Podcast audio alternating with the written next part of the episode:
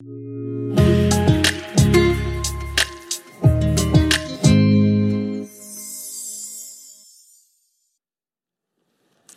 matin tout le monde. Merci. Moi, quand, quand j'étais jeune, ça me faisait triper les gens qui disaient euh, du monde de Laval par applaudissement? Non, hein? Par applaudissement, est-ce du monde de Montréal? OK, OK, OK, c'est ça, je suis pas, pas fou. Hein. Par applaudissement, est-ce du monde de Gatineau? Sherbrooke? Ah, pour elle? Non, mais non. Non, mais c'est c'est pas vrai, là. Vous êtes à cheval blanc, là. Hey, c'est une joie pour moi d'être ici avec vous. Vraiment le fun d'entendre ce que Dieu a fait dans la vie de toutes ces personnes-là. Et ce matin, avant de pouvoir continuer euh, par célébrer les baptêmes, j'aimerais ça qu'on puisse regarder un passage ensemble. Si vous avez votre Bible avec vous ce matin, je vous invite à tourner dans Genèse 3.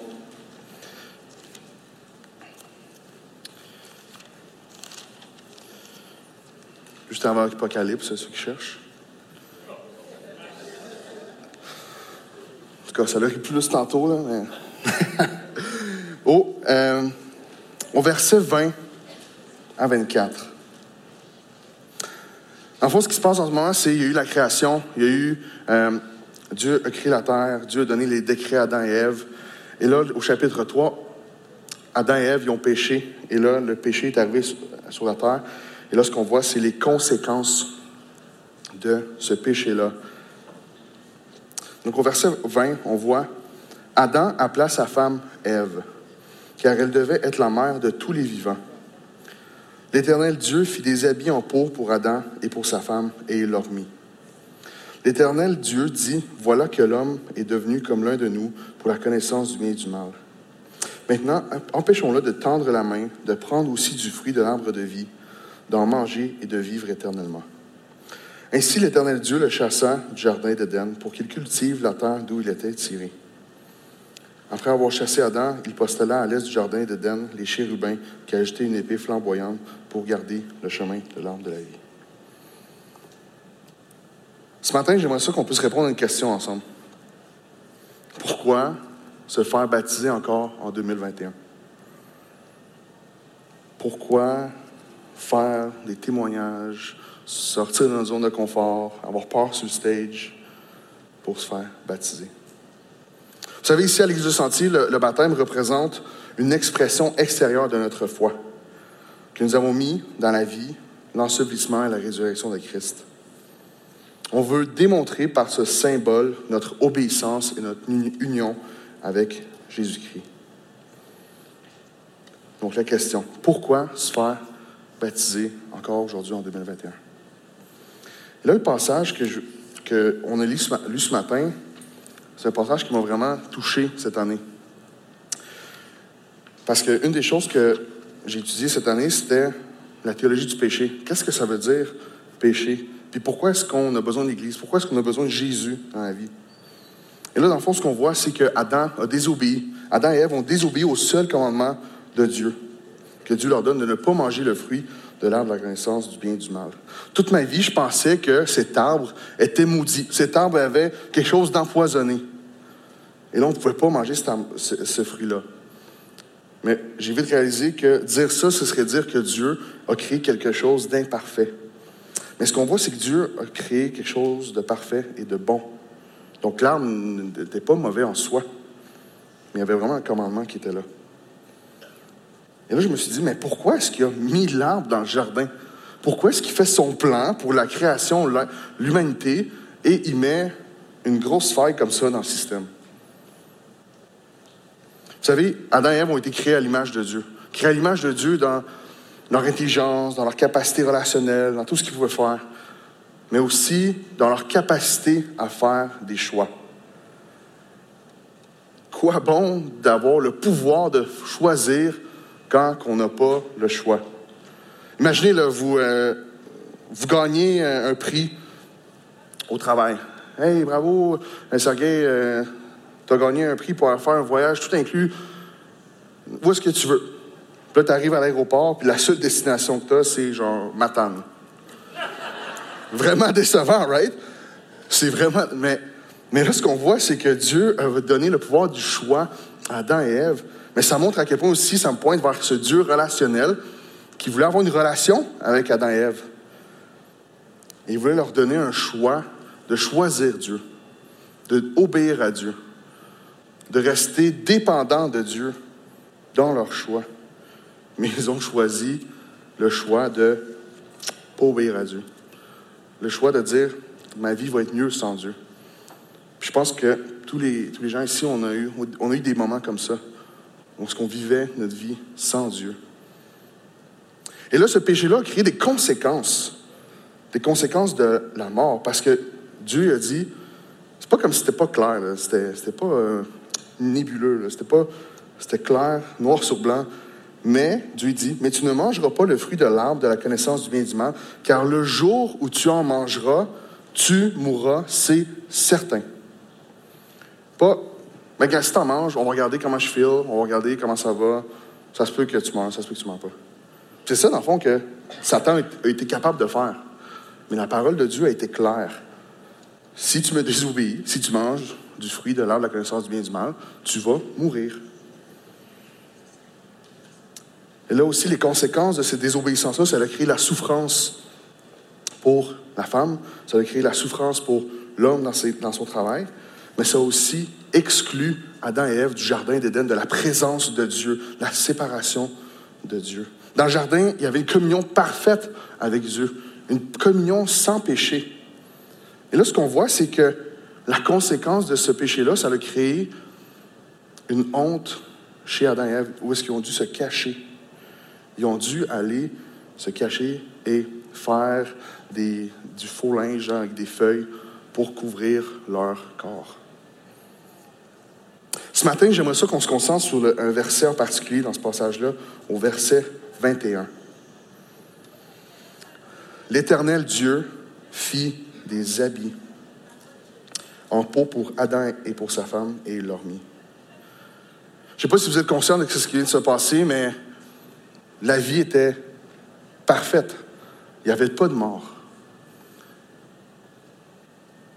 Mais tu n'en mangeras pas le fruit de l'arbre de la connaissance du mal, car le jour où tu en mangeras, tu mourras, c'est certain. Ève devait mourir. Adam devait mourir.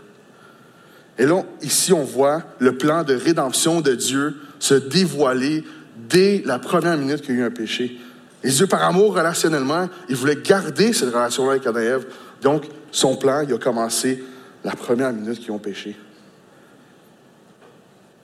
Dieu a donné un sacrifice. Il a pris un sacrifice, un animal. Et cette image nous pointe vers le sacrifice ultime pour nos vies aujourd'hui. Vous savez, la grâce dans ce chapitre-là est assez frappante pour moi parce que jamais j'aurais pu imaginer la grâce faisant partie du chapitre reconnu dans la Bible comme le chapitre où que l'homme a péché envers Dieu. Mais nous avons un Dieu d'amour et de grâce. Adam et Ève venaient de réaliser ce qu'ils venaient de faire et ils sont partis se cacher. Vous savez, je pense qu'on réagit souvent comme Adam et Ève des fois dans nos vies. J'aime poser une question à mes ados. Ceux qui ne savent pas, je suis pasteur jeunesse ici. Et depuis le, début de mon histoire jeunesse, une des questions que je pose, dans toutes sortes de formes, c'est comment ça va spirituellement? Mais là, dernièrement, j'ai commencé à leur poser peux-tu me dire, peux-tu me décrire ta vie spirituelle avec le titre d'un film? À quoi ça ressemble? J'en ai eu là Nemo, Taken, euh, Matrix, j'ai Seigneur les Anneaux, je les ai toutes vues. Mais au plus profond de cette question-là, c'est ils ont pas mal toutes la même réponse. Ça va correct. C'est pas si pire. Des hauts, des bas. Une montagne russe.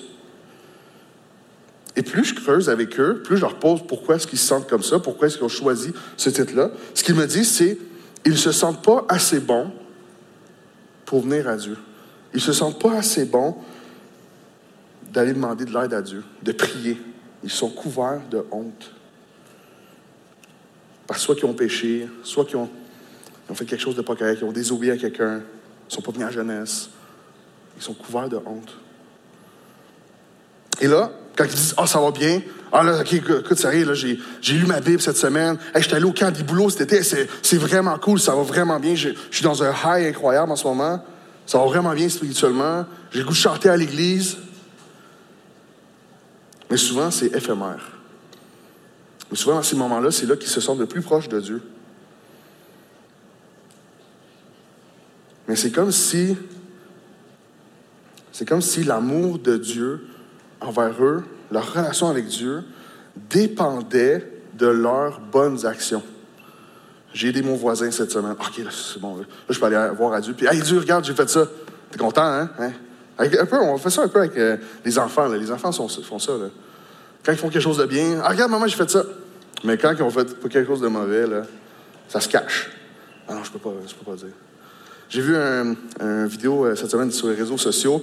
C'était une mère qui disait, posait la question aux parents Hey, c'est quoi le mensonge le plus utile que vous avez dit à vos enfants? Vous savez, euh, on, en fait tous. Moi, une des choses que je dis à, mon fils James, j'ai dit quand je veux pas qu'il mange, mettons, quelque chose que je veux pas qu'il mange, mettons, trop de sucre, je dis Ah, c'est épicé. Ah, c'est spicy, comme tu peux pas manger ça. Parce a déjà eu une expérience d'épicé, puis il a vraiment pas aimé ça. Fait que là, ça me permet de sortir de. Ah, je peux pas t'acheter de la crème glacée et d'épicée celle-là. Mais là, tu dis pas, là, OK, il y a encore trois ans, t'es encore innocent, ça va bien jusqu'à date. Mais la mère, elle a dit, je suis arrivé à ma fille, puis j'ai dit, est-ce que tu sais que quand tu fais des mensonges, tu as une étoile qui pousse sur ton front, puis les adultes peuvent la voir? Fait que là, la petite fille, à chaque fois qu'elle va voir ses parents, puis qu'elle dit un mensonge, elle met sa main sur son front. elle dit, mais non, maman, je ne pas, l'ai pas mangé. Mais on fait souvent ça avec Dieu d'y amener nos, petites bonnes actions, puis de dire, regarde Dieu, aime-moi, là. Mais ça, ça serait de dire à Dieu que son amour pour nous est en corrélation avec nos bonnes actions qu'on fait. Mais c'est pas vrai, ça. Parce qu'ici, ce qu'on voit dans Genèse, c'est que l'amour de Dieu qu'il y a eu avant Adam et Ève n'était pas basé sur les, les bonnes actions d'Adam et Ève, parce qu'ils venaient de pécher. Mais par grâce et par amour pour eux, Dieu a sacrifié un animal pour les couvrir, couvrir leur honte temporairement. Dieu nous a aimés sur la base de son identité de Dieu d'amour envers nous. Pas sur la base de ma performance, pas sur la, base de ma capacité à être une bonne personne puis de faire les bonnes actions. Et là, ce qu'on voit, c'est le commencement, le début du plan de rédemption de Dieu, où est-ce qu'on est justifié par la foi. Vous savez, le, le nom que Adam a donné à Ève, Ève, ça veut dire donneuse de vie. C'est assez ironique qu'Ève vient de pécher, vient de tuer l'humanité. Et Adam, OK, Ève, donneuse de vie, c'est vraiment, vraiment le meilleur nom en ce moment. Je sais pas si vous voulez faire une joke ou il est ironique, mais le nom qu'il a donné à sa femme Ève était basé sur la foi. Au verset 15, au chapitre 3, ça dit Je mettrai l'hostilité entre toi et la femme, entre ta descendance et sa descendance, celle-ci t'écrasera la tête et tu lui blesseras le talon. Dieu vient en train de faire une promesse que la descendance de Ève va triompher sur la mort. Et par la foi, Adam a mis sa foi dans ce que, la promesse de Dieu dire la descendance de Ève va triompher sur la mort.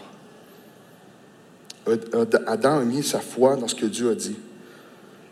Adam, en donnant le nom Ève à sa femme, est un cri d'espoir qui célèbre la survie de l'être humain et prédit une victoire triomphante sur la mort. Je vais vous partager un commentaire d'un prédicateur écossais sur le verset 21. L'Éternel fit des habits en peau pour Adam et pour sa femme et leur mit. Il faut aussi remarquer que le vêtement que Dieu a fourni était en soi différent de celui auquel l'homme avait pensé. Adam a pris des feuilles d'un arbre inanimé et insensible. Dieu a privé un animal de la vie, afin de soulager la honte de sa créature. C'est la dernière chose qu'Adam aurait pensé faire. Pour nous, la vie est banale et la mort est familière. Mais Adam a reconnu la mort de l'animal comme la punition du péché. Pour l'homme primitif, la mort était un signe de la colère de Dieu. Il a dû apprendre que le péché ne pouvait pas être couvert par un bouquet de feuilles arrachées à un buisson sur son passage, mais uniquement par la douleur et le sang. Le péché ne peut être expié par une action mécanique ni sans dépense de sentiments. La souffrance doit toujours suivre la faute, du premier péché au dernier. La trace du pécheur est marquée de sang. Il est, il est apparu que le péché était un mal réel et profond, et que le pécheur ne pouvait être restauré par un processus facile et bon marché. Cette année, cet extrême pointé vers mon cœur pécheur, désirant me justifier moi-même comme Adam, qui essaie de couvrir sa honte par de simples feuilles inanimées, insensibles. Me justifier par mes bonnes actions auprès de Dieu. Pour arriver devant Dieu, regarde, j'ai fait ça. Es-tu content? Ok, là, tu m'aimes, hein?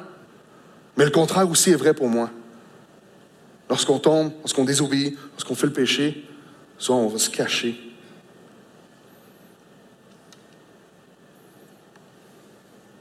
En essayant d'être assez bon pour que Dieu m'aime, pour que Dieu m'accepte. Mais j'ai une mauvaise nouvelle pour vous ce matin. Le Canadien ne fera pas une série. J'ai une mauvaise nouvelle pour vous. Il n'y a personne ici dans la salle pour satisfaire pleinement Dieu. Il n'y a personne d'assez bon ici, dans la salle, pour que Dieu fasse OK, c'est bon, check. Tu as tout fait ce qu'il fallait faire. Parce que nous sommes pécheurs et notre mort est éternelle. On est sorti du jardin, on été exclus du jardin d'Éden à cause d'Adam et Ève, une séparation de Dieu. Nous sommes séparés de Dieu maintenant. Par contre, j'ai une bonne nouvelle pour vous. Comme Dieu, par son amour et sa grâce, par qui il est, a sacrifié un animal pour couvrir temporairement la honte et la souffrance d'Adam et Ève, de même, il l'a fait pour nous en envoyant son Fils pour couvrir nos péchés, notre honte, pour l'éternité. Les gens qui sont baptisés ici, là, ils ne sont pas justifiés par leurs actions, sur leur capacité à dire des bons témoignages, sur leur capacité à vivre une bonne vie digne de l'amour de Dieu. On n'est pas digne de l'amour de Dieu. Seulement Christ a pu vivre la vie parfaite pour nous. Seulement par la foi. Comme Adam a mis sa foi dans ce que Dieu a dit, on peut maintenant avoir Jésus-Christ autour de nous. J'aimerais vous lire un passage dans. Mais Dieu est riche en compassion, à cause du grand amour dont il nous a aimés. Nous qui étions morts en raison de nos fautes, il nous a rendus à la vie avec Christ. C'est par sa grâce que vous êtes sauvés. Il nous a ressuscités et fait asseoir avec lui dans les lieux célestes en Jésus-Christ. Il a fait cela afin de montrer dans les temps à venir l'infinie richesse de sa grâce par la bonté qu'il a manifestée envers nous en Jésus-Christ. En effet, c'est par la grâce que vous êtes sauvés, par le moyen de la foi. Et cela ne vient pas de vous, c'est le don de Dieu. Ce n'est pas par les œuvres, afin que personne ne puisse se vanter. En réalité, c'est lui qui nous a fait. Nous avons été créés en Jésus-Christ pour des œuvres bonnes que Dieu a préparées d'avance afin que nous les pratiquions. On revient à notre question du début. Pourquoi se faire baptiser en 2021? Parce que je crois fermement que la grâce de Dieu est encore bonne pour nous aujourd'hui. Que Dieu nous aime encore assez aujourd'hui pour nous transformer. Puis on le voit clairement avec les vies transformées qu'on a ici devant nous. Les gens qui vont passer par les eaux du baptême, ils déclarent pas Hey, moi j'ai fait la bucket list de tous les chrétiens, je suis allé à l'école biblique, j'ai fait, j'ai lu tous mes, euh, versets, je suis prêt. Non, c'est pas sur la, base de leur. C'est pas sur la base de leurs actions. C'est sur la base que Christ est parfait et mort pour nous à notre place. C'est le sacrifice ultime dont on avait besoin. J'aimerais inviter l'équipe de louange à s'avancer. Les gens qui vont se faire baptiser ce matin, ils déclarent que une dépendance envers Dieu. Ils déclarent puis ils ont mis leur foi en Jésus-Christ, l'homme parfait, qui a vécu la vie parfaite, qui a satisfait Dieu. Vous savez, le baptême lui-même ne nous sauve pas, mais c'est un symbole d'union avec Christ pour l'éternité, qu'on puisse célébrer tous ensemble en tant qu'Église la décision que les gens ont fait de suivre Jésus avec leur vie. À travers Jésus, tous les gens qui vont se faire baptiser ce matin, ils ont maintenant une nouvelle identité, un nouveau statut. Leur ancienne vie est maintenant derrière et nous, nous sommes maintenant capables d'accéder à Dieu pour la vie éternelle. Mais aussi par la résurrection de Jésus d'avoir la victoire sur la mort. Ce matin, j'aimerais t'inviter, toi qui es assis ici, qui vis peut-être dans le doute, qui vit peut-être dans la souffrance, qui vit peut-être que ah, je ne suis pas assez bon pour Dieu. J'ai de la misère à m'approcher de Dieu. J'ai fait ça, ça, ça, ça, ça. Juste te dire que, comme cet animal qui a dû mourir pour couvrir la honte temporaire d'Adam et Ève, mais nous aussi, on a ce sacrifice ultime qui couvre notre honte pour l'éternité. J'aimerais t'inviter à placer ta foi ce matin pas dans ce que toi, tu es capable de faire, mais dans ce que Jésus a fait pour toi, à travers la foi. J'aimerais t'inviter à placer ta foi dans l'œuvre rédemptrice de Christ pour votre vie. J'aimerais qu'on puisse répondre à cet appel de Jésus qu'il y a pour nos vies. Venez à moi, vous tous qui êtes fatigués et courbés sous un fardeau, et je vous donnerai du repos. Acceptez mes exigences et laissez-vous instruire par moi, car je suis doux et humble de cœur. Et vous trouverez le repos pour votre âme. En effet, mes exigences sont bonnes et mon fardeau léger. Prions ensemble. Seigneur Dieu, je veux venir devant toi ce matin pour te remercier ne pas nous avoir abandonnés, de ne pas nous avoir laisser là où qu'on est en ce moment. Mais par amour, par amour pour nous, tu nous as tellement aimés que tu nous as envoyé ton Fils comme sacrifice ultime pour couvrir nos péchés, couvrir notre honte, couvrir nos souffrances, pour qu'on puisse avoir la vie éternelle sur un grand Dieu.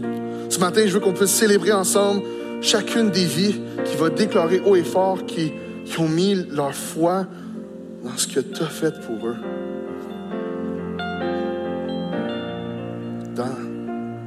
ton œuvre rédemptrice qui a commencé le jour où ce qu'on t'a abandonné, puis tu es venu à nous, puis tu nous as donné ce qu'on ne méritait pas, Seigneur.